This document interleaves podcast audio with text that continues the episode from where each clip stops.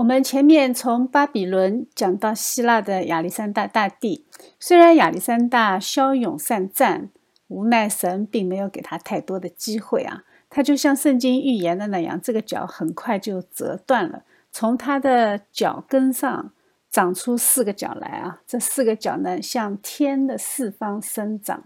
这是记录在但以理书的第八章。这四个角呢，就是我们今天的主题。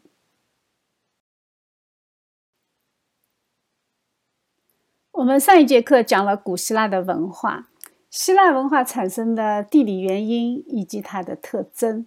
它最大的特征就是以人为本，它是妥妥的人文主义。以人为本的思想体系，它注定是不完整的，也是不自洽的。因为人的思想是高度分散的，你不可能迎合所有人，也不可能使所有团体都满意。但是对人的高举，对知识的推崇。就使人自己的思想火花非常的兴盛，人喜欢胡思乱想嘛，呃，但是在一个分散独立的自治系统里，你这种胡思乱想是不用担心有太大的政治后果和社会后果，因为全社会的风气都是支持你创新的。分散秩序会产生思想的多样性，也会产生文化的多样性。就非常容易产生思想的所谓的升华。古希腊能够在哲学上这么兴盛，和它的地理分散性是高度相关的啊。这种类似的情形，我们在后来的神圣罗马帝国里面会再一次看到。德国为什么老是出幺蛾子啊？就和这种地理状况有很大的关系。当然了，神圣罗马帝国更大的是政治分散状况啊，并不是地理。我们在教会历史的德国篇里面讲过，人类思想是很发散性的，但是呢，因为是罪人嘛，所以他又有先天缺陷，呃，所以我们是不可能思辨出什么有逻辑的东西啊。如果没有对神定秩序的敬畏和遵守，人的思想是一定会走偏的。所以，随着社会的发展，古希腊就一定会走入帝国模式。当他放弃小而美的分散秩序，走向帝国扩张模式的时候，我们就知道他的衰落就开始了。帝国不是文明兴盛的象征啊，帝国是文明开始衰亡的表现。帝国模式本质上是对呃社会的主要矛盾，他想提供一个解决的方案，但是他真的能解决社会矛盾吗？那答案是否定的啊。我们上一节课讲过古希腊的四大社会矛盾啊，呃，这个四大社会矛盾是非常非常明显的。我们可观察的社会矛盾，呃，当然，呃，当时的人是自己看不到的啊，呃，这个就是我们生活在末世的人的属灵福利啊。我们现在回过头去看，它这个就太明显了。当时的希腊，不管他们的哲学思考有多深刻，比如说雅典，也不管他们的军事力量有多强悍。比如说斯巴达，也不管他们的人口政策有多奇葩啊，就像底比斯圣君那样。总之，在这四方面，他们的困境都是自己无法解决的。这就是社会关系、信仰追求、帝国维稳和政治模式这四方面，人类不可能靠自己的小聪明去解决问题。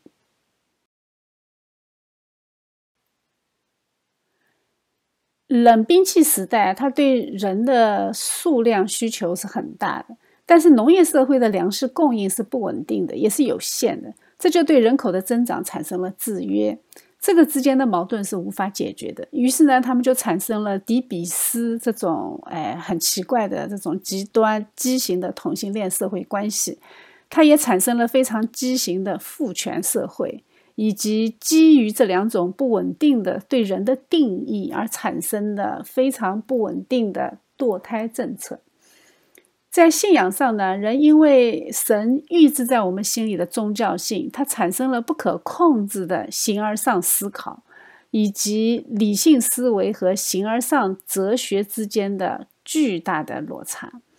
这就使他们的形而上思考根本就没有答案，因为他们的方向就是错误的。信仰是从上而下的，而理性思考呢是从下往上的啊，这就注定了他们不可能有答案。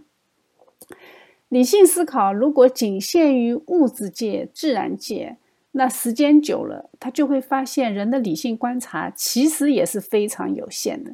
你越观察，越发现自己知道的太少，因为对于创造论没有清晰的认识，希腊哲学就渐渐走入瓶颈期。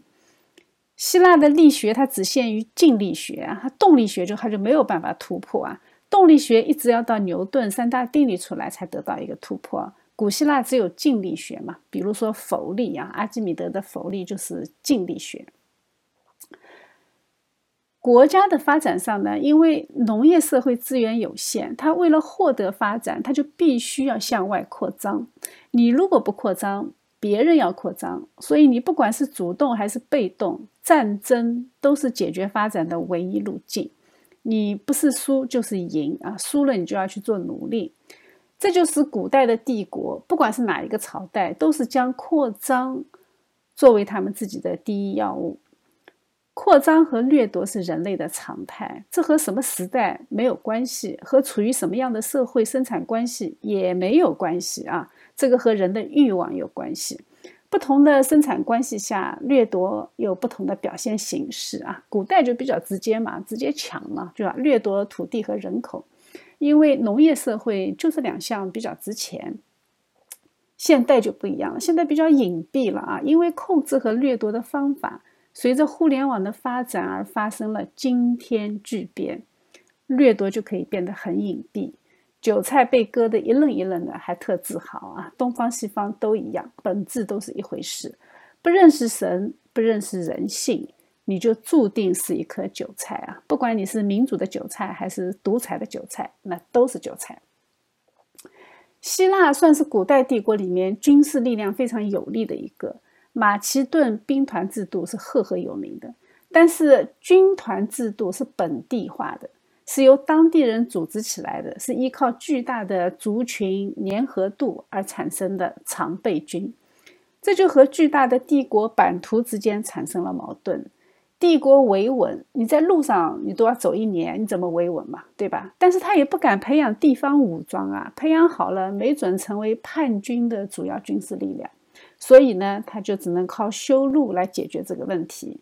那当然了，我们知道远水解不了近渴的啊，那路毕竟是路嘛，人还是不会飞嘛。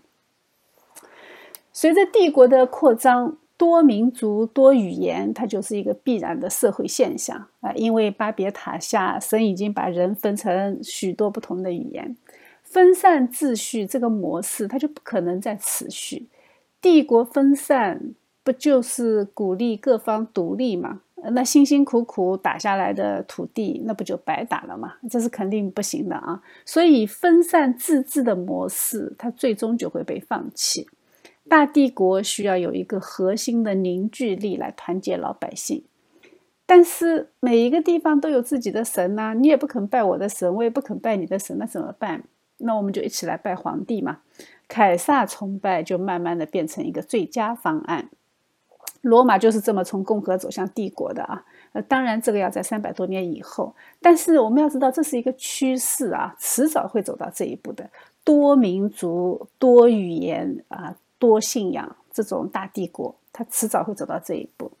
所以，古希腊在社会关系上、在人口结构上、在理性思维上、在帝国扩张上，甚至在宗教信仰上，他都遇到了人类天花板。虽然在亚历山大大帝的时候好像看不出来啊，他们一路向东进攻，发展的蛮好。但是，一旦帝国发生领导人危机，这些问题就全部浮出水面，人是不得不正视他们的。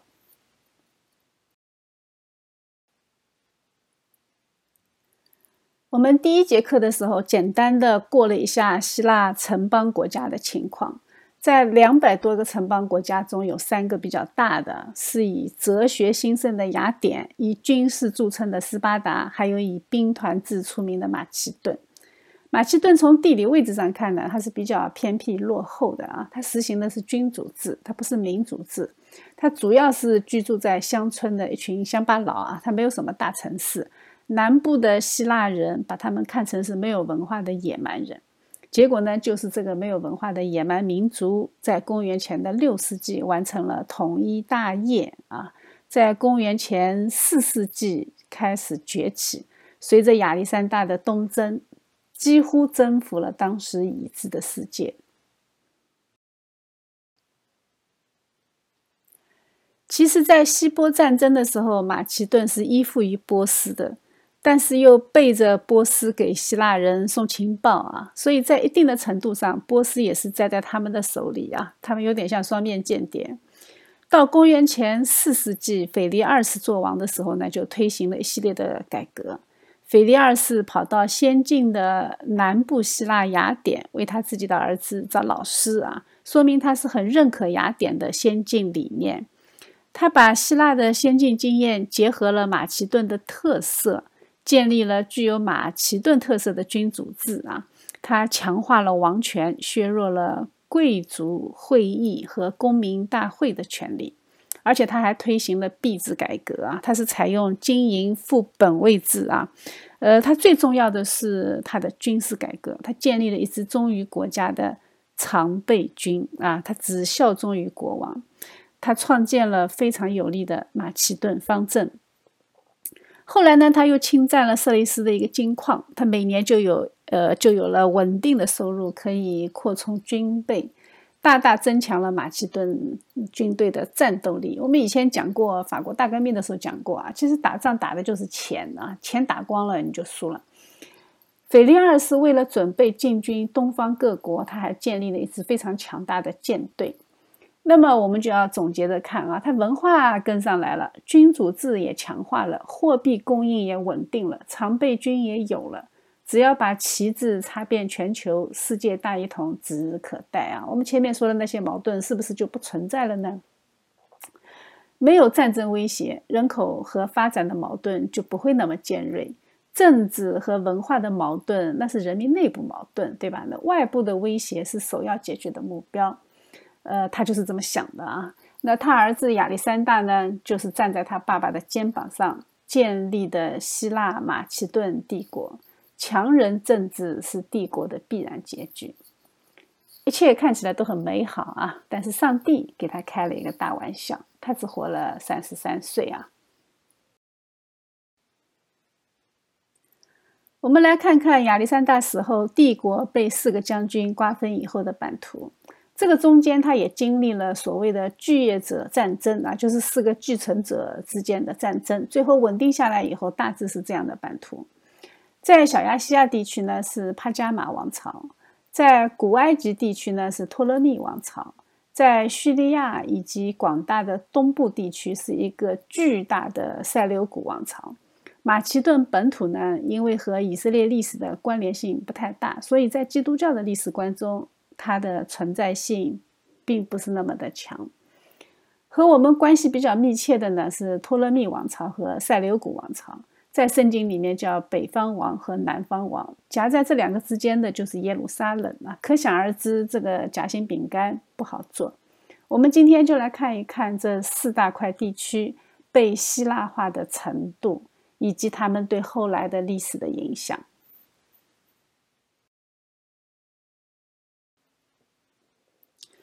亚历山大离开欧洲去征讨的这一段时间，希腊享受一段和平而且繁荣的日子。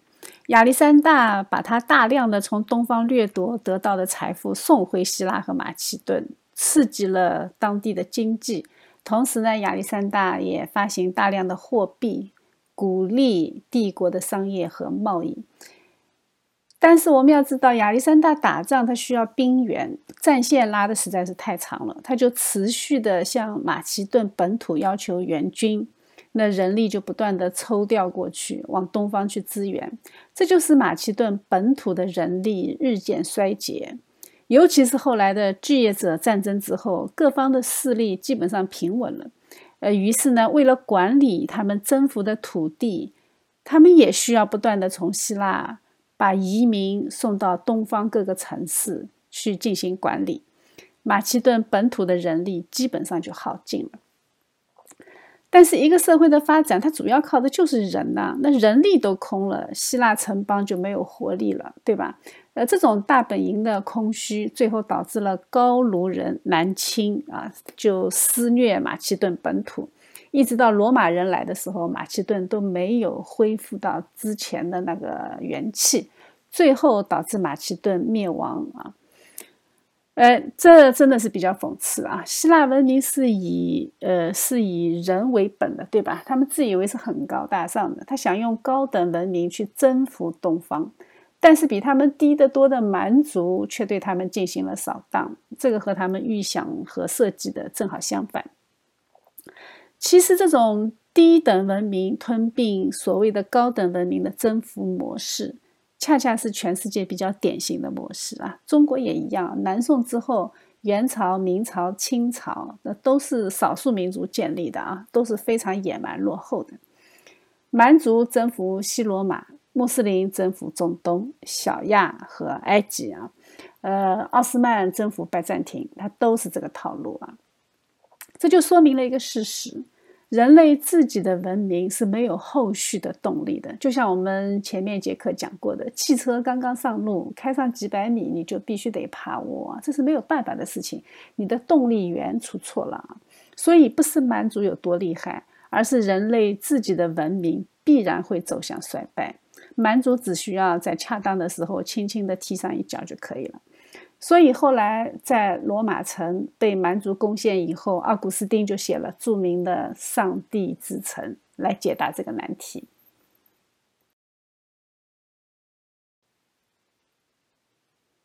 我们再来看一下地处小亚细亚的帕加马王国，有些历史书呢把它叫做阿塔罗斯王国。在亚历山大大帝东征开始的时候，地中海地区进入了所谓的希腊化时代。到帕加马王朝的时候呢，小亚地区的希腊化已经相当的成功啊，在他们的统治下，王国一度成为一个相当强盛的国家。这个王朝它是一个异类啊，这么多的希腊化的国家，就这个国家后来成为罗马最热心的支持者和盟友。他们曾经打败了入侵小亚细亚的凯尔特人，呃，迫使凯尔特人迁徙到加拉泰地区，结果和当地人同化，就成为希腊化的加拉泰人。我们圣经里面有一卷书是保罗写给加拉泰人的啊，《加拉泰书》，对吧？他开头就很不客气，说他们在讲另外一个福音，这就一点也不奇怪了嘛。加拉泰人的祖先是异教崇拜的大陆凯尔特人。后来又被希腊神明开过光啊，那信仰变来变去，这是再平常不过的事情。在后来的三次马其顿战争中，他们都是罗马坚定的盟友。那么作为回报，罗马后来打败了塞琉古王朝之后呢，就把塞琉古帝国在安纳托利亚的全部领土作为作为回报啊，呃，回报他们长期支持罗马。但是他们最后的一任国王很讽刺啊，他们是呃这呃这个国王是在公元前一百三十三年去世的，他居然没有留下任何男性的子嗣，所以他就在遗嘱中将帕加马送给了罗马啊。他有两个动机，可能呃一方面他避免发生内战呐，呃呃另外一方面他可能也担心呃罗马会以军事。来入侵吞并这个国家啊，所以呢，他选选了一个比较和平的方式。帕加马王朝的统治呢，受希腊的影响比较大，它比较开明啊，很多保存下来的古文献都显示了这一点。帕加马的国王是鼓励文化的，他们向城镇派遣了非常能干的技工，而且他们也征收相对来说比较低的税。他们也允许境内的其他希腊城邦保持名义上的独立。帕加马和希腊之间，它只隔了一个爱琴海，所以他们和希腊的主要城市走得非常近啊，比如说德尔菲、提洛和雅典。呃，他们有非常密切的文化和商贸往来，商船基本上就是在这两岸之间往来穿梭。有商业的地方，它就没有战争啊，商业带来和平。这就导致了他们在文化上非常的清晰啦，他们也仿照雅典卫城建造了他们自己的帕加马卫城。帕加马拥有古代世界第二的图书馆，仅次于埃及的亚历山大图书馆。在埃及的托勒密王朝禁止出口沙草纸以后，帕加马人呢就自己发明了羊皮纸。这个羊皮纸就成了地中海地区纸张的唯一的替代物，它影响后世非常大。羊皮纸后来用在圣经的抄写和保留上，发发挥过非常重大的作用啊。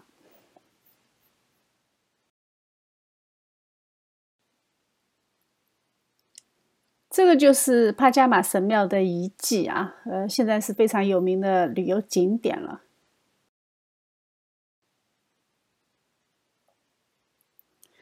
小亚细亚这一块地方的希腊化是非常值得我们深思的。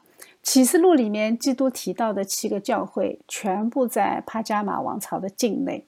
我们从保罗宣教的记录和他的书信里面也能看到，这里受到希腊理性主义的影响，被福音化的希腊思想向西走进欧洲。相反，希腊文化中原生的部分。就是神秘主义的那一部分，深刻的影响了东方的教会，特别是对后来的东正教也产生重大的影响。基督从来没有单独的将一个民族、一种文化拎出来批评，除了以色列啊。但是在提到希腊的时候，他的反应是很不一样的。我不知道大家记不记得啊？在约翰福音里面记载了这样一件事情：当时有几个希腊人来见腓力啊，要求见耶稣。耶稣一听以后呢，说：“人只得荣耀的时候到了。”接下去他就说了非常著名的一段话啊，就是一粒麦子如果不落在地里死了，人就是一粒。我们平时是把这一段话当成舍己的角度来理解的啊，呃，甚至把它上升到殉道的角度，这当然是对的。但是耶稣为什么会在得知希腊人来了之后说这一段话呢？说明我们希腊式的思维模式要先死去，我们才能够结出很多福音的子粒来。我们要把人本主义的这一部分拿掉，我们才能够真正的神本主义。凡是爱惜自己生命的，就失丧生命。希腊文化不就是人本主义吗？不就是爱惜自己的生命吗？人本主义就是基督教最大的敌人。所以，人只得荣耀的时候，就是希腊人放下自己的理性来寻求耶稣的时候。这是福音超越人的理性，飞跃希腊文化的高峰的时候。这个时候，福音走进人类历史，最后会完成神的旨意。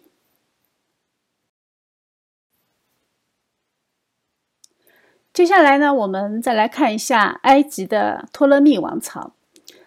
埃及在公元前的三百三十二年就已经被亚历山大大帝征服，然后亚历山大就被埃及人看作是解放者而广受欢迎。征服之后呢，他就到阿门神殿去祈求神的指示啊。结果当地的祭司可会拍马屁了，就说他是阿门神的儿子。这下他对埃及的统治合法性就稳了啊。他对埃及的政策也是相对柔和的，但是帝国的管理者还必须是由希腊人来管。那个时候的埃及和我们今天的概念是完全不一样的啊。呃，那个时候埃及绝对是文明高地，和古希腊它是两种完全不同的文明。埃及是农业文明比较成熟的地方。我们知道河流文明它很容易出大一统啊，而且埃及的大一统中央集权还是比较早就建立起来的。呃，虽然后来朝代不断的更替，但是大一统的管理模式并没有什么大的改变。呃，我们圣经里面就能够看到它是什么时候建立的大一统，在约瑟时代，对吧？七年的大灾荒时期，百姓就把土地都上交了。变成在国王的土地上耕种的雇工，这个就是中央集权了。亚历山大下令在这里建造一座新的城市，叫亚历山大港。他要作为埃及以后的首府啊。那埃及很有钱啊，那埃及富裕的财富就可以被亚历山大用来做军费，他就可以精神满满的继续去攻打波斯。他离开之后，这一辈子再也没有返回过埃及，只留下一座用他的名字命名的城市。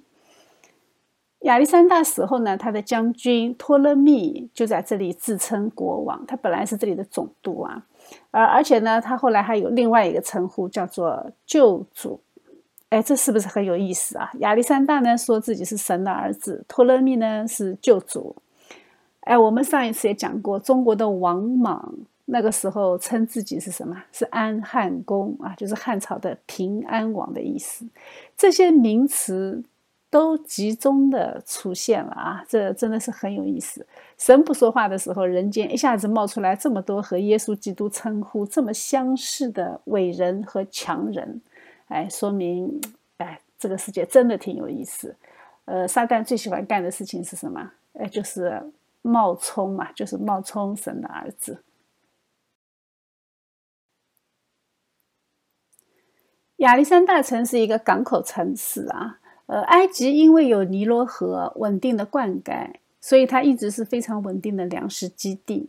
埃及的巨额财富和粮食要运送到希腊，它就必须发展港口货运。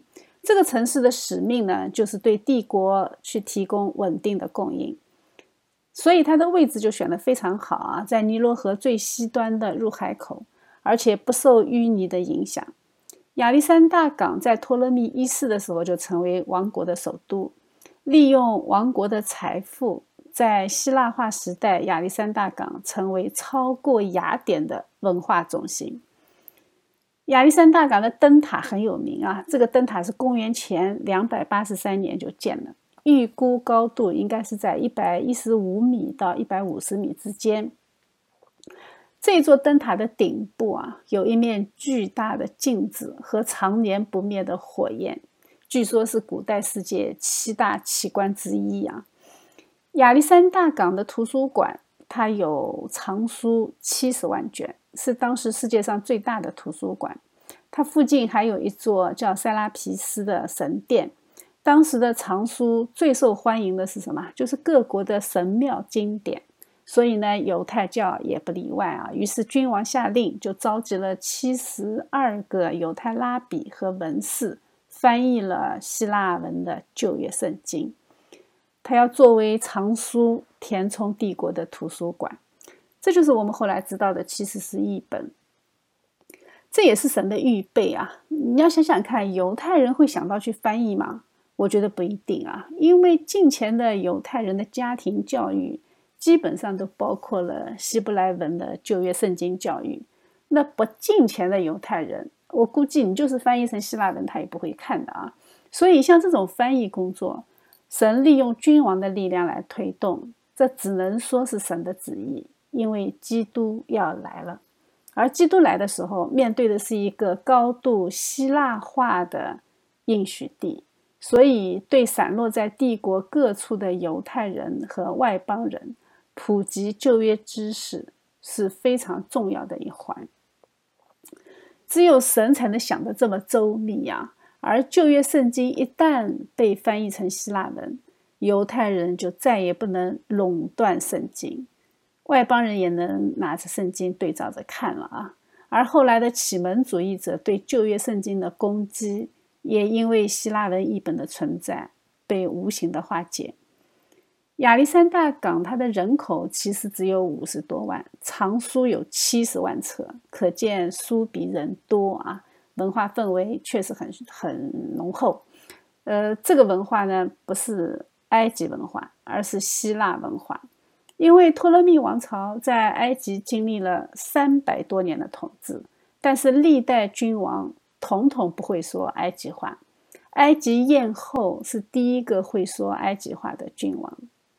可想而知了啊！当时埃及的通用语言是希腊语，呃，其次才是埃及语和各个地方的方言。信仰是非常多元的啊，它有古希腊的宗教，有古埃及的宗教，再加上移民自己各拜各的神子啊，它是妥妥的信仰马赛克文化，和我们今天的加拿大差不多啊。埃及的本地人、希腊人和各种东方的民族都混居在这一片土地上，尤其是犹太社群，他们是有相当的数量的人从巴勒斯坦迁居到这里的。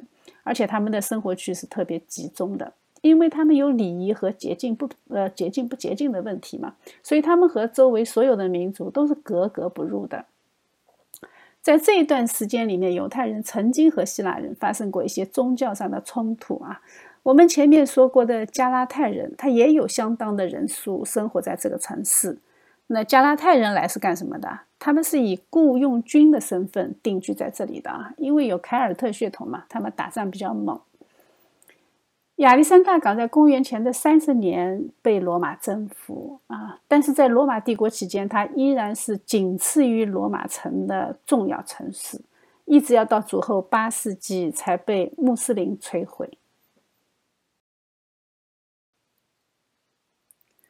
在约瑟夫写的犹太古史中，记载了托勒密王朝实行的执政政策啊。他在税务上，他是实行包税制。埃及实行的是实物税啊，已经实行了上千年。呃，在创世纪约瑟时代，我们就能看见啊。但是包税制就不一样了，税务承包商他多收的全归他自己，那这样他收税的动力就大大增加了。所以后来税率这么招人恨啊，呃，这个制度一直沿袭到那个法国大革命时期啊，它还是包税制，呃，这个没办法的嘛，古代征税的方法是很落后的啊，这个统计学手段也是非常有限，那包税制呢是最简单最有效的方法啊，呃，所以它持续了很多年。还有呢，就是经济垄断制，这一点体现在对巴勒斯坦的管理上特别的突出。当时的巴勒斯坦地区是不能和阿拉伯半岛直接做生意的，你必须由埃及人做转口贸易。哎，这个就有点像英国那个时候的重商主义啊。呃，北美殖民地的东西你都要通过英国的公司来买卖，呃，差不多就是这个意思啊。哎，这是很难给他下定义的啊，他到底是不是掠夺？有些人就把它简单的定义成掠夺。我觉得没有那么简单呐，因为呃，作为管理者，他要给殖民地提供军事和外交保护。埃及呢，也要在巴勒斯坦这里驻军啊，要保护他们不受周围国家的侵扰。所以说呢，在贸易上，你肯定也要呃，也要有这样一定的利益补偿啊。还有一个考古学的证据显示，当时埃及是限制奴隶制的。哎，这个就有点出乎我们的意料了。他怎么有这么先进的制度呢？啊，其实没有那么先进了。我们仔细剖析一下，我们就知道，呃，他这个绝对不是什么人权政策啊。这个是从国王的利益出发来考虑的。奴隶他是人的私有财产，他只能为主人工作，而且他是不需要向国王交税的。向国王交税的是自由民，而且国王的土地上他也是需要有人耕种的嘛。自由民才能够为国王来耕种，奴隶是连家门都不能出的。所以，埃及的国王曾经发令啊，限制奴隶的买卖。由此可见，买卖奴隶是有强大的民间基础的。你国王想禁都禁不掉。呃，就连保罗也只能写信劝劝奴隶主，对奴隶要像对待兄弟那样，仅此而已呀。释放奴隶必须是你甘心情愿的，而不是出于命令。国王令都没用啊！圣经里面也有的嘛。那个西底家的时候，他不就是曾经想释放所有的奴隶嘛？结果没过多久，哎，那老百姓又去把奴隶给抓回来了啊！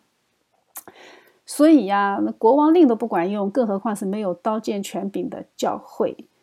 所以很多人指控圣经没有释放奴隶，那完全是后现代主义的人所谓的道德自义的指控。他们既不了解历史，也不了解人性。哎，我们顺便说一下，托勒密二世他有一个非常重要的功绩啊，就是挖通了当时已经被淤塞的苏伊士运河。苏伊士运河是波斯王大流士一世就开挖了啊，是公元前六世纪的事情，它早就淤塞了。这个时候呢，被他重新挖通，重新建立了以海洋运输为主的贸易圈。我们以前讲过啊，有一个民族受到非常大的影响是什么？就是以东人啊，他们是在贸易线上靠收保护费和过路费起家的啊。这下他们收不到保护费了嘛？呃，因为陆路的商贸通道现在不走了，大家走海路了。以东这个民族呢，从此就衰弱，后来并入了犹大，就成为新约里面的以土买人。以东的仇敌纳巴泰人和托勒密是非常亲密的盟友，因为他们有贸易的关系啊。托勒密时期有一个重大的发展啊，就是他们在宗教信仰中加入了对去世国王的神灵化的崇拜，就直接把国王给神化了。他们先是把亚历山大变成神。后来，托勒密一世呢也被叫做救主神啊，就是救世主。后来呢，又加上了他的太太，变成了一对救世主。后来呢，姐姐弟弟也变成了神。每年国家都要举行非常盛大的游行来庆祝各路神明，各台各的神啊，大家一起参加游行，所以大场面是司空见惯的事情。很多历史书都记载了这些内容啊，包括有一些出土的考古学文献。大家都看过《埃及艳后》这本电影啊，那个大场面绝对是很震撼的。埃及的繁华和富裕，简直把罗马甩了几条街以外啊！这个大场面，据说差点把二十世纪福克斯拍破产了。托勒密三百年的统治，足以把当地人都希腊化。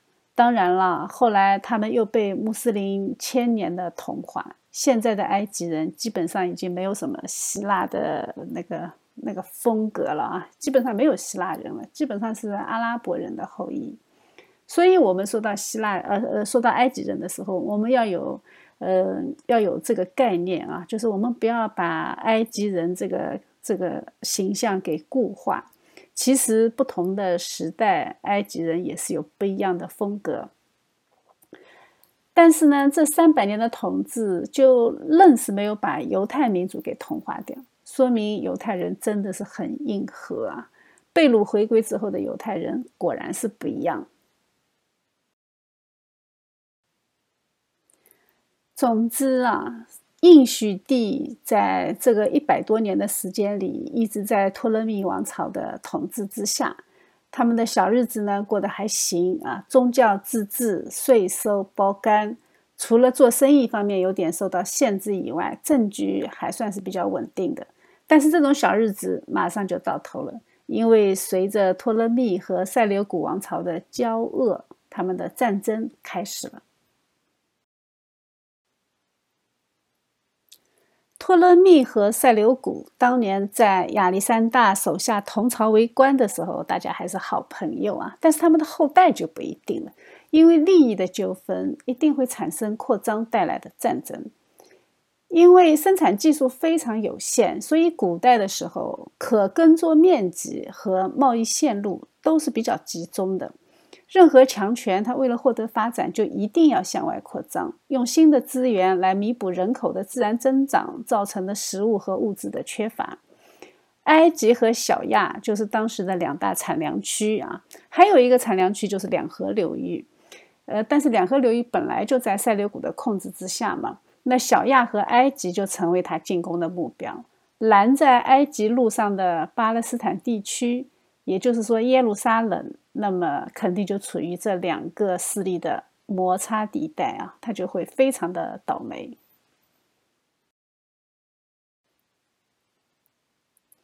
历史上啊，把这两个王朝之间为了争夺叙利亚地区的战争统称为叙利亚战争，一共有九次，从公元前的三世纪打到公元前的一世纪，打了整整两百年。这场战争非常有意思啊！从某种程度上呢，它让我想起了旧约圣经里面的很多场战争。呃，因为真的就是这两个地区的战争啊，几乎写了半本旧约圣经，所以它一点也不新鲜。人类早期文明史上有很多著名的战争，都是发生在这两者之间。比如说，埃及和赫梯的战争，亚述和埃及的战争，巴比伦帝国和埃及的战争，还有后来波斯帝国和埃及的战争啊，都是一模一样的路线。这一次呢，是两个希腊帝国的分支机构之间的战争啊，同样是出于经济目的。呃，希腊总公司啊，一个是埃及分公司，一个是塞琉古分公司啊，他们自己打自己。这一次的战争和以前有一点点不同啊，以前的战争是两个不同的民族打，对不对？那这一次战争不是的，这一次战争它是混合性的啊。比如说，双方的高层王室都是希腊马其顿的血统，他们的中层指挥官和将领基本上也是希腊人。呃，希腊的职业军人和贵族一般啊，那底层的战士呢，都是希腊的雇佣兵，很少有本地的士兵。埃及人根本就不会打仗，塞琉古统治下的本地人也很少有会打仗的。最后呢，打来打去，其实就是希腊人在两个不同的国王带领下，自己人打自己人。而且呢，为了动员。本土居民和自己的同民族的对手去较量，双方都在宣传上开足马力呀，拼命把对方的希腊属性给抹掉。托勒密呢就告诉老百姓，我们是去打波斯人啊，他们就是历史上入侵埃及的波斯人。那塞琉古呢也告诉他的士兵，托勒密就是一个腐化的堕落的埃及人，我们打的是埃及人。总之，他们都不承认对方是希腊人。哎，这个就有点很有意思啊。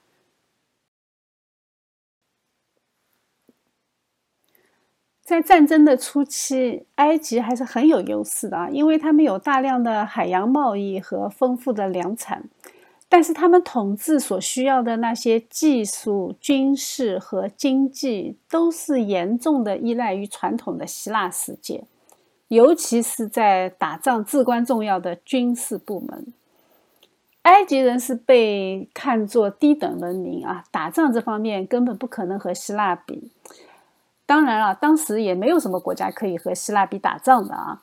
呃，亚历山大时代呢，就从希腊引进了很多军事移民，呃，把他们呃送到埃及啊，给钱给地，让他们定居在那里。但是很诡异的是，希腊的军人只要在埃及住上两代人，他们的后代几乎和埃及人一样没有战斗力。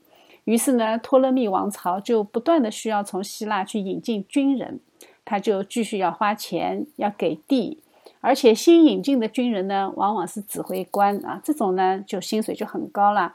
呃，高薪雇佣的军人体制就非常的烧钱。而且为了维持他能够从希腊招人的这一条通道，他还要花钱，呃，花钱去养海军啊，否则的话，他制海权他就会消失。那制海权一旦消失，他就招不到军人了。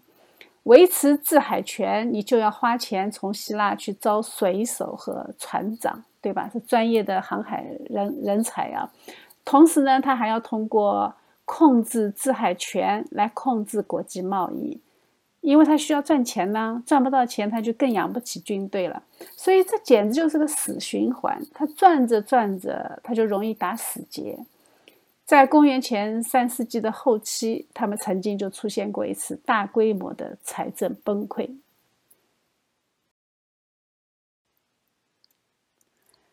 托勒密是坐拥海洋财富和运输的便利，但是他的小日子依然越过越紧巴。塞琉古王朝有没有好多少呢？其实也并没有啊。虽然它在很大的程度上继承了波斯帝国的陆权格局，但是也因此而背负非常沉重的负担。虽然好像国际贸易和波斯湾呃那个航道好像都是可以被塞琉古帝国控制的，但是王朝本身它也必须为了控制和保护这些线路。付出很高的代价，就像托勒密维持他的海军一样。起初，塞琉古王朝呢是把都城设置在两河流域的塞琉西亚，这个城市是由亚历山大时代的老兵殖民地扩建起来的。呃，并且当时取代了因为战乱而破败的巴比伦，成为中东地区的核心。但是塞琉古王朝很快就发现，依靠巴比伦本地的农民是不可能组织起强大的军队的，所以他和托勒密的做法是一样一样的啊，他也是吸引军事移民，也是给土地、给钱，而且还不间断的从希腊世界引入雇佣兵部队。这样呢，哎，他就发现不行，我的塞琉西亚离帝国太远啊，离希腊太远，所以他就把首都。呃，迁到了西面的叙利亚境内，经过再三的取舍呢，他定都在著名的安条克城，就是安提阿啊。我们圣经里面说的，我们看到没有？其实两边靠的都是希腊人，挖的也都是希腊的墙角，所以这一场战争打着打着打着，顺便就把马其顿给打空了。希腊这个时候想再。放开二胎已经太晚了啊，来不及了。男男文化的劣势这个时候就显示出来了。你们不是特别强调男性力量吗？哎，结果这些男性力量全部在战场上打光光啊！我们的神真的很有幽默感，他造男又造女啊，厚此薄彼不是神的心意。这九场叙利亚战争打下来。就把应许地直接摁在地上摩擦了两百年，极尽动荡。应许地的犹太人大量的分散，很多人都跑了，留下来的都是非常硬核的宗教犹太人。世俗化的希腊化的犹太人早就跑了啊，就散居在帝国的各个地方。但是，就算留下来的那些犹太人，接下去他们也并没有迎来所谓的和平。当应许地被塞琉古王朝统治的时候，他们的噩梦才刚刚开始。塞琉古是强行推广希腊文化的，他们比托勒密王朝要狠多了啊！托勒密是农耕文明，他非常务实啊，你只要交钱就可以。但是塞琉古是有理性的人，因为他们管理的是前波斯的广大的区域。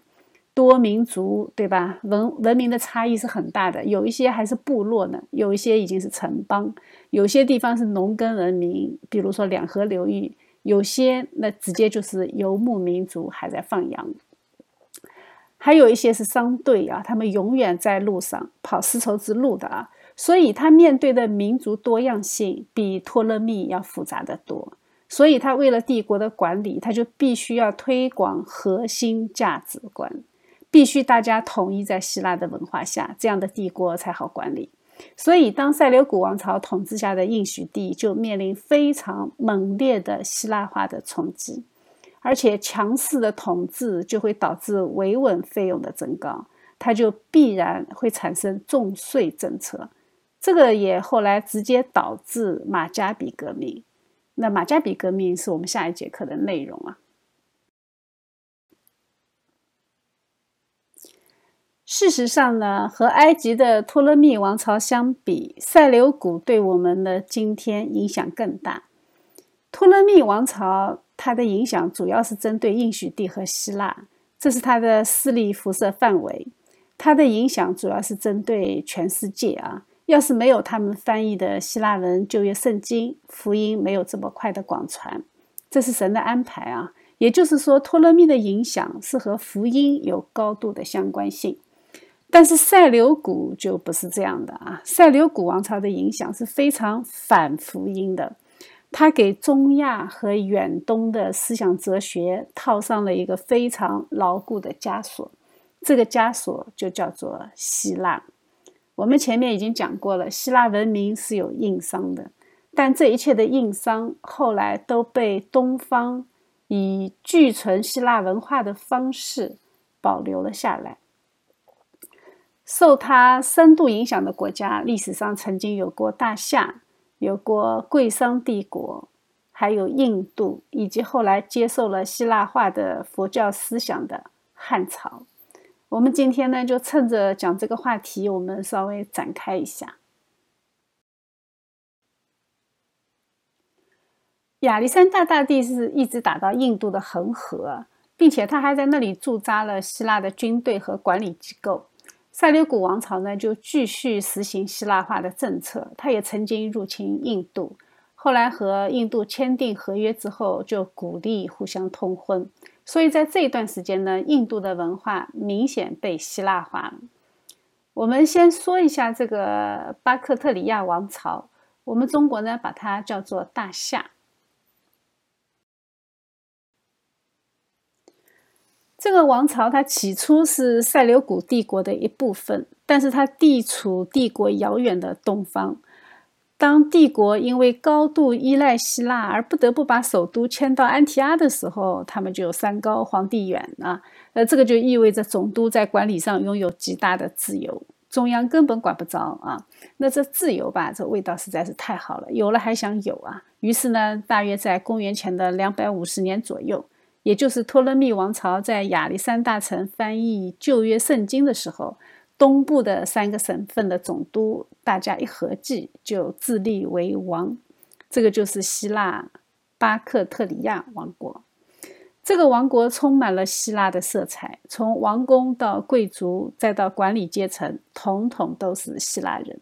他们的文字也是采用希腊字母的啊，是属于印欧语系。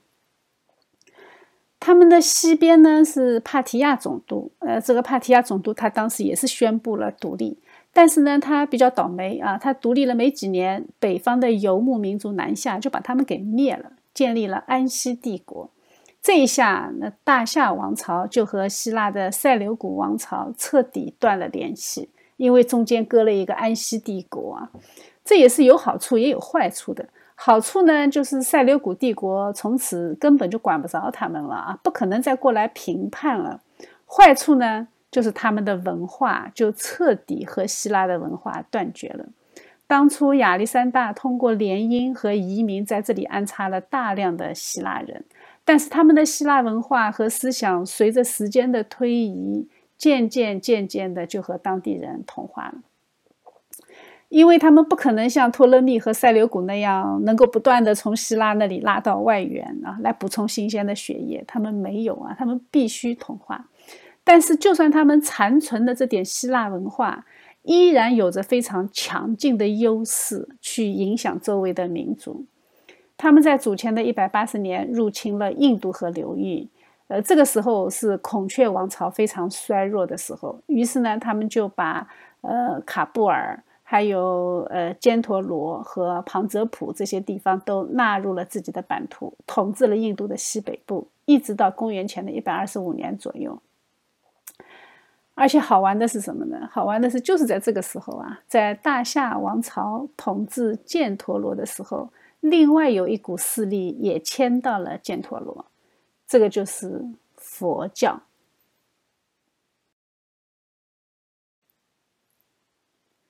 佛教最鼎盛的时候就是阿育王时代啊，那个时候，呃，佛教是印度的国教，呃，但是非常好笑的是，这个阿育王他在统一印度的战争中最大规模的屠杀也是他干的，而且有一次的大屠杀中，他还误杀了自己的佛教长老和他自己的弟弟，但是当他自己的位置坐稳之后，他就开始推崇佛教了，开始强调以德服人呐。可见啊，那个这个是标准的统治者的套路。他要杀人的时候，呃，他是不会强调以德服人的。在佛教出现之前，印度是有自己的宗教的啊，有上千年的历史。这个就是婆罗门教。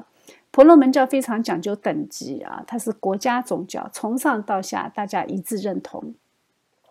那阿育王为什么要推广佛教呢？真的是因为他认同众生平等吗？其实并不是啊。佛教的创始之初，它还没有平等的概念，它和婆罗门教是一样强调等级，只是佛教当时呢强调的是顺服统治者，你要安贫乐道，百姓如果都安贫乐道的话，那统治者是最高兴的，对吧？你就不会反叛了吗？呃，最关键的一个因素就是佛教并没有一位最高的君王。它不像基督教有基督是王啊，那伊斯兰呢，好歹还有个安拉啊，佛教没有，佛教没有一位超越的天上的君王，没有天上的统治者，所以国王就可以成为他们的理所当然的统治者。后来随着孔雀王朝的衰败，佛教就被迫离开印度南部，就必须向北啊，他们就到了犍陀罗这个地方。当时这里呢已经脱离了印度，成为大夏的属地，于是佛教和希腊文化就在犍陀罗这个地方合流了。图片上的那个佛像就是犍陀罗佛像，你们看一下啊，这么高的鼻子啊，显然就是受希腊雕塑风格的影响。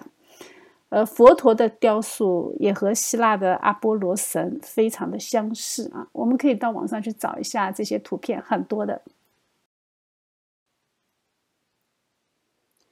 在佛教被希腊化之前，其实印度教也是希腊化的产物，因为印度次大陆和中亚、西亚以及欧洲，它都是连在一起的，都是属于旧大陆，所以思想通过贸易，它就可以传播。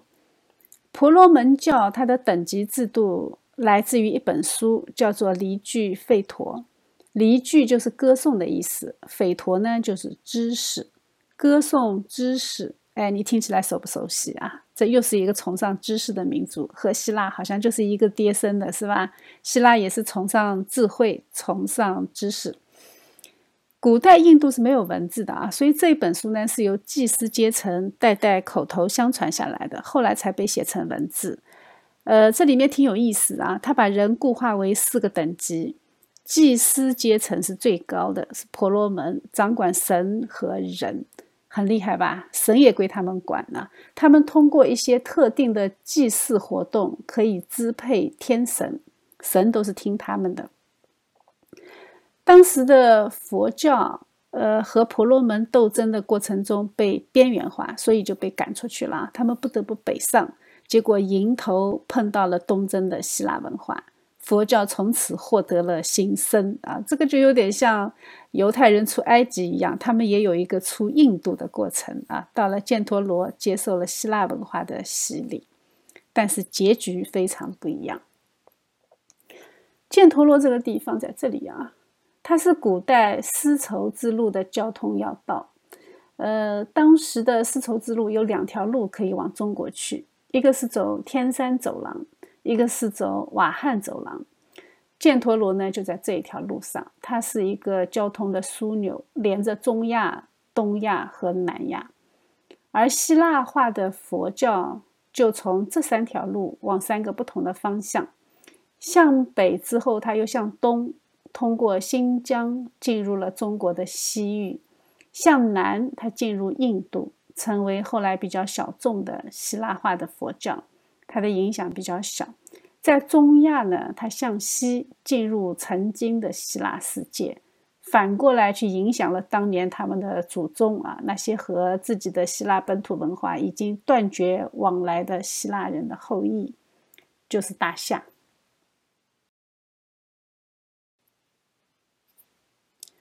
这个大夏国和我们中国有一段历史，还有一点关联。大夏后来被一支来自北方的游牧民族给打散了，这个游牧民族就叫做大月支。以前我们读书的时候是叫做大肉支啊。它本来是一个在中国甘肃西部和新疆东部的一个部落，大概在这个位置啊，在敦煌那里。呃，在西汉的时候，他们被匈奴打得找不着北啊，国王的脑袋都被割下来当酒杯用，所以他们就只能向西跑。结果呢，就冲进了大夏的领土，他们把大夏给打败了啊，占地为王，被称为大月支。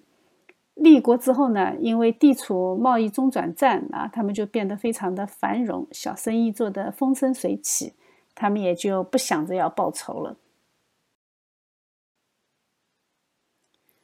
在公元前的一百三十八年，汉武帝了解到月支王被砍头这个消息啊，他就立刻传旨啊，招募呃一些人能够出使大月支啊。结果张骞就来应聘了啊，他带了一百多个人向西去啊，出了陇西，结果就遇到了匈奴的骑兵，全部被活捉。哎，这个就是很有名的张骞出使西域的故事啊。他在那里一扣就扣了十年。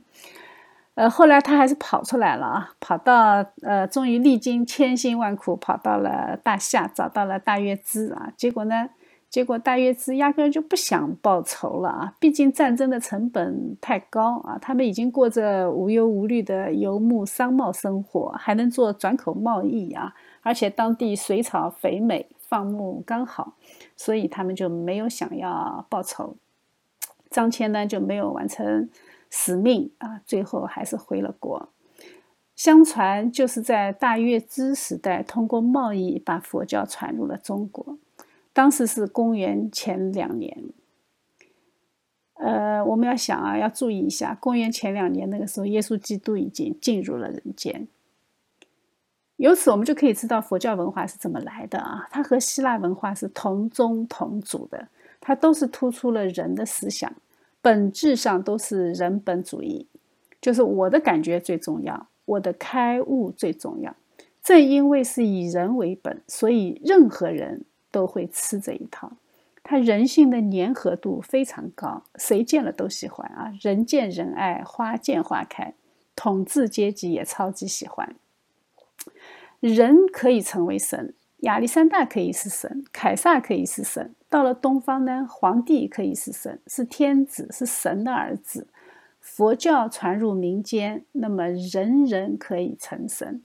希腊的哲学思想一路向东，它越来越低，越来越玄，越来越没有逻辑。这是因为他们本来就是没有逻辑的，因为他们都不认识神。在大夏王国时期，希腊人就以自己的方式接受了佛教的影响，并且还对佛教进行了一些改造。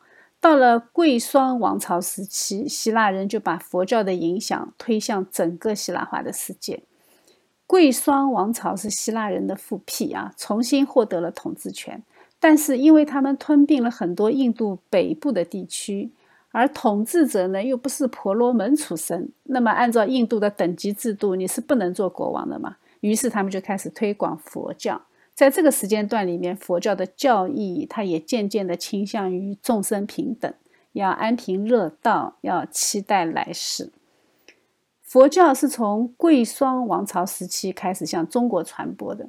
这一次的传播呢，就不像早期的是靠贸易从民间传进去的。这一次是有两个国字头的高管向中国传教，据说是两个王子啊。其中呢，一个小乘佛教是由安息帝国的王子安世高传进去的，大乘佛教呢是从贵霜帝国的高干传进去的。西域佛教传入中国早期，主要就是由这两个种姓推动的。呃，安息呢是小乘佛教，贵霜呢是大乘佛教。呃，他们有一些价值偏好啊，反映了他们不同的文化底蕴。安息是波斯的文化底子，贵霜呢是希腊的文化底子啊，但是他们都被佛教化了。呃，有人曾经开过玩笑说，犍陀罗是人类文明全球化的最早尝试啊，各种文明在这里都共和了，而且随着时间的推进，慢慢的演变，这种靠着人的大脑自己慢慢琢磨，琢磨到最后，就是人类文明的洼地。哎，人靠自己能想出什么好东西呢？对吧？希腊文化经过东征。让我们看到了希腊文明的困境。如果不被福音更新，希腊文明的结局就是现在东方的样子。它走着走着就会走进死局。希腊文明的东征，就是希腊文明在人类中演变过程的路演。神给我们看一看这个过程，最终能够将我们带向哪里？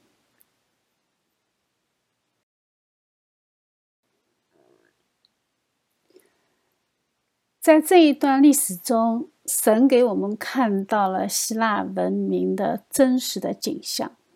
希腊文明向西走，他碰到了福音，从此他们的生命就不一样。希腊文明向东走，他没有福音，他们就渐渐渐渐的走到东方某文明古国的模样。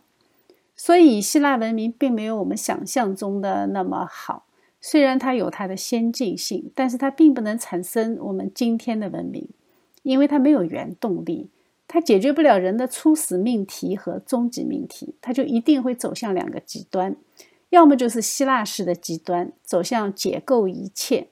我们现在的无神论、不可知论、怀疑主义都是这个套路，要不就走向东方式的极端，否定问题的存在，无视死亡或者美化死亡，最后走向虚幻。这个就是东方的套路。我们的文化里面是不能说“死”这个字的啊，非常不吉利，好像不说它就不存在了。所以这两者的最终方向，它都是走向虚无。面对的是自己一无所知的世界，但是还想强行给出自己的答案。所以我说，佛教就是希腊文化的镜像。我们如果留心看现在油管上非常热门的两大类视频，基本上就是这两个极端了。呃，在生活中，极端相信无神论，相信进化论，推崇科学主义、理性主义、道德主义。但是你要是向他传教呢，他立马就变身怀疑主义、不可知论，他就开始和你杠，开始和你绕。但是如果他上油管呢，你会发现他订阅的频道还是那些相信神秘主义、相信外星人、相信神人基因说，还有那些什么 New Age 这种自然神、这种多神、泛神论的这种视频啊。而中国的本土宗教那就更加了啊，死人都能拜啊，他能把一切宗教都给你整成巫术。所以，我们如果离开了基督，回归到希腊理性主义，那就一定会走向这两个极端。中国的种种怪象，它就是希腊理性主义的另外一种表现形式，就是用回避问题的方式来解决问题。其实问题大家都能看见，就是因为想不明白，我们就不想了。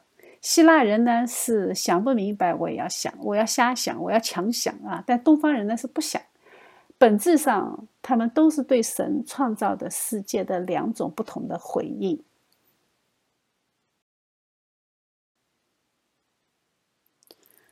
我这么说不是我自己主观臆测的啊，这是现在一般学术界比较肯定的事情。我们现在已知的佛教思想是被严重的希腊化过的。佛教的思想根源来源于古希腊的精髓，这些思想随着亚历山大的东征，深度影响了东方的哲学。你不要看东方的思想包装的比较好，你把它的皮扒开来一看，它其实还是希腊的那一套。公元前的六世纪，与佛陀大约是同时，有一位古希腊的哲学家叫毕达哥拉斯。他受了音律中整数以及整数比的启发，他就提出了“万物都是数”这个概念，用来研究天体啊，这个就是天体的音乐。亚里士多德甚至说过，毕达哥拉斯以数为整个自然的初始之物啊。它的意思呢，就是说天体运行的声音，人类是听不到的，但是我们可以通过数学的概念，在数学运算中来倾听。佛教有一个概念叫做华严大数，它就非常明显是受了希腊化的影响。华严大数呢是记载在《华严经》里啊，在这些大数当中有一个非常非常大的数，这个数叫什么呢？叫不可说。比它大的那就是它的叠加啊，比如说不可说不可说，那就两个不可说啊。那当然还有更大的，更大的是什么呢？叫不可说不可说转。它加了一个“转”字，就显得佛法无边啊。那如果放在这么大的宇宙尺度下，那人类历史活动的纪年你就根本不值一提嘛。所以在历史上，我们看到印度从来没有过像样的编年史啊。他们就是因为哎呀佛法无边嘛，所以人类历史太渺小。和佛教的不可说非常巧合的是，老子的《道德经》它也是以不可说开始的。道可道，非常道，对吧？它就是不可说的意思。对于世界的认知，古希腊的学者巴门尼德他说过：“一是一切，只有一是实实在在的存在，其他的都是从一开始的。”那我们知道，老子对于这一个理论，他有另外一种表述方式啊，是极简主义的表述：一生二，二生三，三生万物。他用这种运算的方式来解释这个生生不息的世界。佛教有一部经典叫《弥兰陀王问经》啊，它是纯粹的问答体，那基本上就是柏拉图的行文风格。而且早期的高僧那仙的老师法凯，他就是一个希腊人，呃，那仙很有可能也是一个希腊人。所以说，佛教其实是一个深度希腊化的思想，只是套了一个东方的外壳。谈到佛教的希腊化呢，还有一个例子啊，就是古希腊的数学家阿基米德，他在他的一本书叫《论数沙》里面，他说到，不管世界上的沙子有多少，最大的数也不会超过一后面有一百个零，而这个数字就是阿基米德大数。佛教的华严大数和无量大数当中也有一个数，也是和沙有关的，就叫做恒河沙数。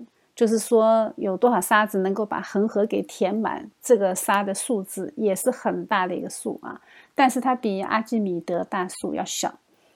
后来呢，有一个九岁的美国男孩模仿布谷鸟的声音啊，呃，给这个大树取了一个名字，叫做 Google。再后来，我们就知道了啊，有一家搞大数据的公司就用这个名字，用阿基米德大数给自己的公司命了名。我们以前有一集课程讲过 Google 啊。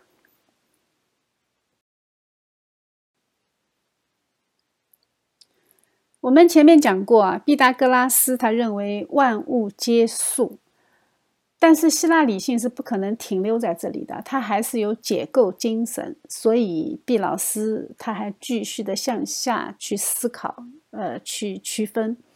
他把数学呢分为纯数学和应用数学。他认为算术和几何呢是属于纯数学，是以心智想象构建的这个世界。但是音乐和天文就是属于应用数学，它是以感官去探究把握这个世界。呃，也可以说算术就是数本身，而几何和音乐呢就有它的衍生含义。几何是数的空间形式，而音乐呢是数的时间存在，而天文呢就是数的时间和空间的统一。那这个是不是已经有点悬了啊？我们可以仔细想想，它其实真的挺有意思、挺有道理的。而且他还是个完美主义者啊，他就把一二三四加起来的这个数字十，把它看成是十全十美的一个完美数。这种完美的数字想象，它就被形式逻辑赋予了必须的实在性，所以他就认为一个完美的宇宙，天球的数目就要等于十。那可是这个和当时的观察太不一样了，当时的观察天球只有九个嘛，对吧？呃，所以呃，那个毕达哥拉斯他就提出来说，宇宙要有一个中心。叫做中央火，人是看不到它的，所以这样一凑嘛，就是十个了，对吧？亚里士多德就怼他啊，说这个不是在为现象寻找理论和原因，而是试图强迫现象去满足他们某些理论和观点。哎，这个真的是怼的很有意思啊！这种现象在科学家里面其实是不少见的。呃，不是有一个托勒密常数吗？还有那个爱因斯坦常数都有这个意思啊，呃，当初的人也是太坚持完美，他们怎么也不敢相信地球运行的轨道居然是椭圆的啊，因为椭圆就不完美了嘛。不过，希腊的哲学思想虽然有天花板，但是至少还是可以讨论的。有的时候，往往这种理性思考它是自我塌陷的。你都不用去攻击它，它自己就塌了啊！那因为人不认识神嘛，呃，就不可能对完美有一个准确的认识。就像毕达哥拉斯一样，他认为十就是完美了。我们知道这简直差太远了，对吧？创造者的完美是我们人无法想象的。人如果追求完美，他就迟早会掉到自己的坑里啊，自己给自己挖的那个坑。呃，我们都知道赫赫有名的毕达哥拉斯定理啊，呃，毕达哥拉斯定理就是我们熟悉的勾股定理。呃，结果他自己从自己这个定理中就发现了一个非常非常不完美的数，就是根号二。于是呢，完美就不存在了，因为这个根号二居然是一个无理数。那么万物皆数这个哲学想象，它就出现了一个硬伤。你说的和谐和完美呢，对吧？无理数怎么解释呢？万物皆数这个理念世界，它就塌掉了一个角，这个就给毕达哥拉斯学派带来了空前的危机啊！所以务实的希腊思想就一定会踢到人类理性的天花板，但是聪明的东方人就完美的规避了这一点。东方人是怎么规避的呢？哎，就是佛教里面的一句话：“不可说。”直接把一切理性的探讨统统都封死了，直接把数字全部都虚无化。最大的数是什么？是不可说。呃，再大怎么说？再大就是不可说，不可说。如果还要大呢？就是不可说，不可说转。你如果还要问，他就告诉你不可思议。不可思议这个词是出自于佛经的，佛陀的神妙，非凡人可思。无语言能译，只能用数字来表达。这个数呢，就叫做无量大数。你还是不知道，所以呢，不要思，也不要意，也不要想，也不要说，你放空自己就好了。听起来是不是非常符合人性啊？因为人是最讨厌思考的嘛，所以他就告诉你，你不要想，你也不要意啊。所以从脉络上看，佛教思想的数字化，它就是受希腊文化的影响。本质上，它就是把毕达哥拉斯的“万物皆数”这个思想引入到佛教，并且还自作聪明的规避了希腊理性主义的求真精神，他把一切都虚无化了。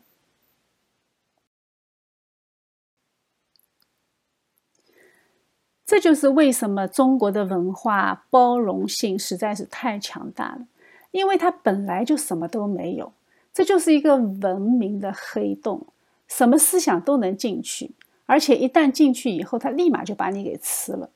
它的本质是虚化一切，虚化一切，它就可以接纳一切，除了基督啊，因为这是违背罪人的本性的。中国文化就是这样，管你大乘小乘，全部都能容下。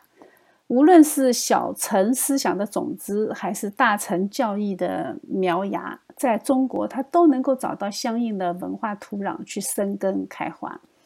哎，有一个思想家叫艾兹赫德，他就曾经提出来，他说小乘的那个小乘佛教的宗旨和中国文化是完全不同的，但是有一点相同，就是小乘。他强调的是，人可以通过禅修，把自己从轮回中解脱出来。也就是说，人是主张自己解放自己。这一点呢，就和类似，呃，就就有点像中国的那些，呃，方式修行，或者说服用丹药来实现自我超越，有点像。呃，所以你可以尝试通过禅修达到达到游仙啊。呃，虽然这个宗旨有点不一样，但是至少方法是很一致的嘛。它都是通过修行嘛，所以它是方法论上可以被接受。而大乘的教义呢，艾兹赫德就说，大乘是完全没有教义的，它一切都是辩证法。它辩证法的宗旨就是一个字，就是空。轮回也好，涅槃也好，它都是空。那既然一切都是空，那也就没有什么可以解脱的，对吧？那他认为这样的大乘思维应该是中国人比较陌生的。可是很奇怪哦，中国人照样照单全收，因为中国文化里面早就有类似的思想了，那就是老庄的思想，对吧？庄周梦蝶嘛，你根本分不清什么是真实的，什么是虚幻的，所以什么都是空的。这个就非常符合对大乘佛教的解读，帮助中国人解决了本体论的问题。这个世界的本质是什么？是虚空的。这个太符合人的观察了啊！所以中国人立马就拥抱了大乘佛教，然后呢，大乘小乘糅合在一起，一方面拼命的修行，一方面还觉得啥都是空的，这个就非常矛盾了，对吧？非常的神经病啊！但是自己还感觉老好老好了。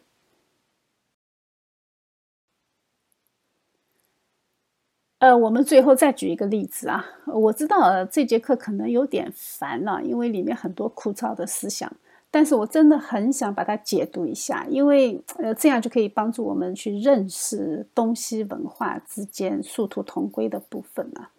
我们最后举一个例子，我们来看一看希腊思想和佛教思想的镜像特征。所谓的镜像，它就是一模一样，但是方向相反，但是本质上还是一样的。我们刚才提到过的那个呃，巴门尼德，呃。在柏拉图全集里面，曾经有关于他的记载。他是属于诡辩学派的啊，呃，他认为他的理论是什么呢？他认为真实的那个实体是不变的，就是那个一，只有一是实在的。世界上一切的变化都是幻象，因此人不可能凭感官去认识到真实的事情。他这个理论啊，他是反对赫拉克里特的万物流变的观点。赫拉克里特我们很熟悉啊，他曾经说过，人不能两次踏入同一条河流。他是强调运动是绝对的，静止是相对的。但是巴门尼德反对他这个说法，他认为一切事物的多样性和变换，它只是一个幻觉。整个宇宙只有一个东西是永恒不变的，是不可分割的。他把它称之为一。他曾经和苏格拉底展开过讨论啊，这个讨论过程很复杂，我就不重复了。我就把他的总结放在这里啊，大家如果不嫌拗口，你们可以去读一读啊。这个思想其实我们应该要知道它的来源啊，这个来源就是巴门尼德，他在圣经里面，甚至对我们后来的呃福音呃福音的那个广传。呃，也有很大的影响。为什么？因为希腊曾经有一个异端啊，就是幻影说，就是耶稣基督是幻影，他不是一个实体，他其实就是受到这个思想的影响。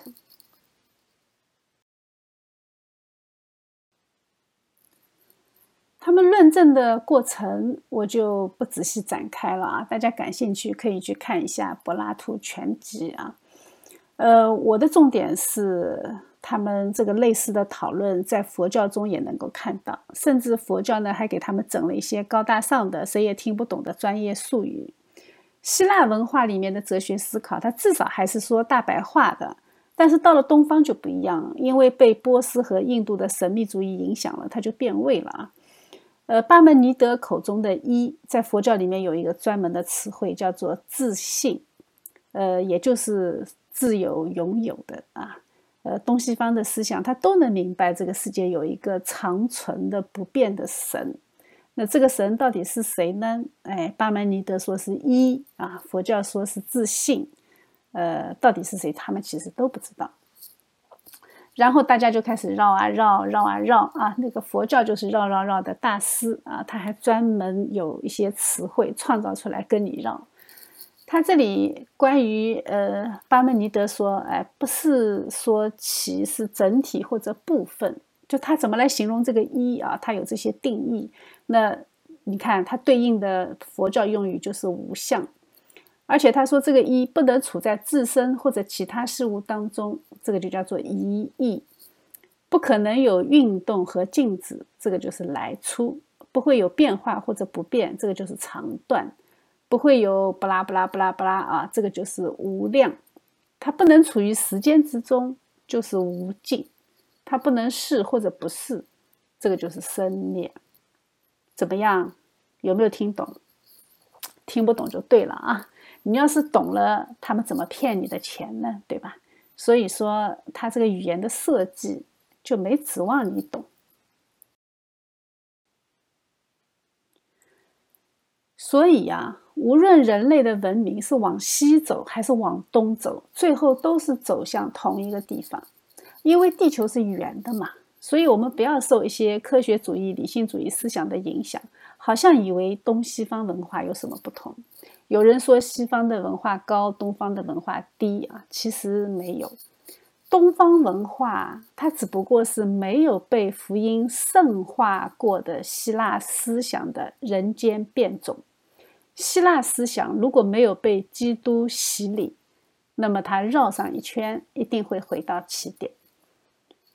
这就是为什么西方的左派最后走着走着走着，居然会和共产主义走在一起啊！他们最终是会合流的，这很正常，这是他们绕不出去的怪圈。希特勒被人认为是极右，因为他反斯大林，对吧？但是本质上他是极左，他是另外一个斯大林。纳粹的全称是国家社会主义嘛？那他怎么可能是右呢？对吧？况且在一个圆形的球体上，在一个圆形的地球上，东和西、左和右，你是很难区分的。我们基督教的文明里不分左右，只有真假；不分东西，只有实假。这是我们判断的唯一标准。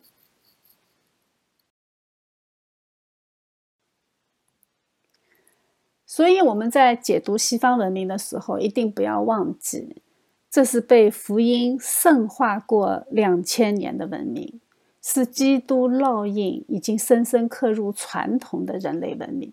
明白这一点，我们就能明白刘晓波说的殖民论了。我们如果不被基督殖民，我们就没有盼望。我们拒绝基督，就一定会迎来暴君。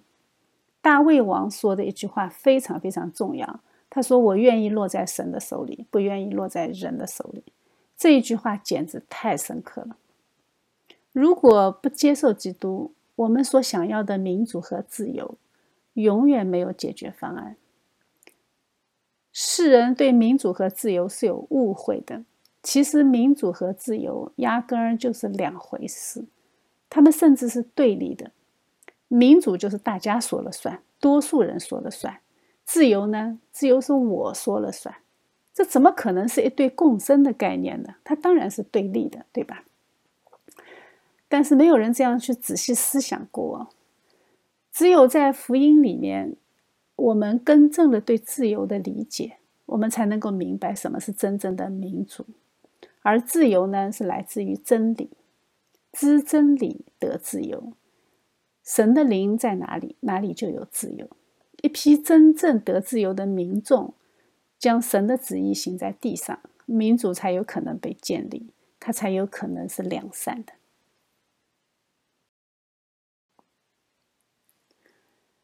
所以啊，文化不分东西，它最后统统会走向虚无，因为他们都不认识神，这是人的困境。如果没有从天而降并且依旧在天的人子，我们没有人会认识他。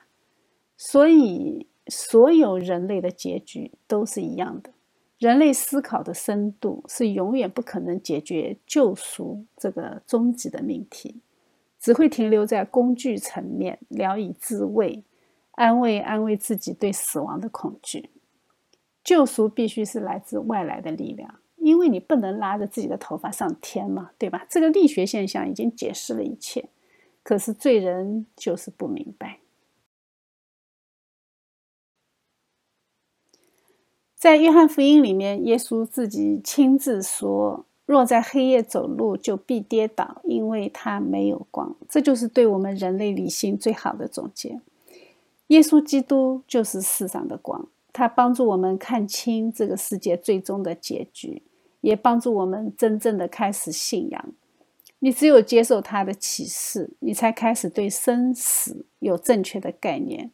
而这个概念呢，就连苏格拉底也是百思不得其解，更不要说文明的洼地。希腊的人文主义思想被一层一层过滤，一直过滤到东方，它仅剩的也就是那一点点方法论层面的修行和本体论上的虚空，其他什么都没有剩下，都被过滤光了。这个世界只有一个结局，那就是末日的审判，就是神将麦子从稗子中分出来。只有在神的旨意里，我们的行走才有方向性，才有真正的向左转、向右转，去的是两个不同的方向。当我们走在一条人迹稀少的窄路上，我们就与世人不一样。所以求神带领我们。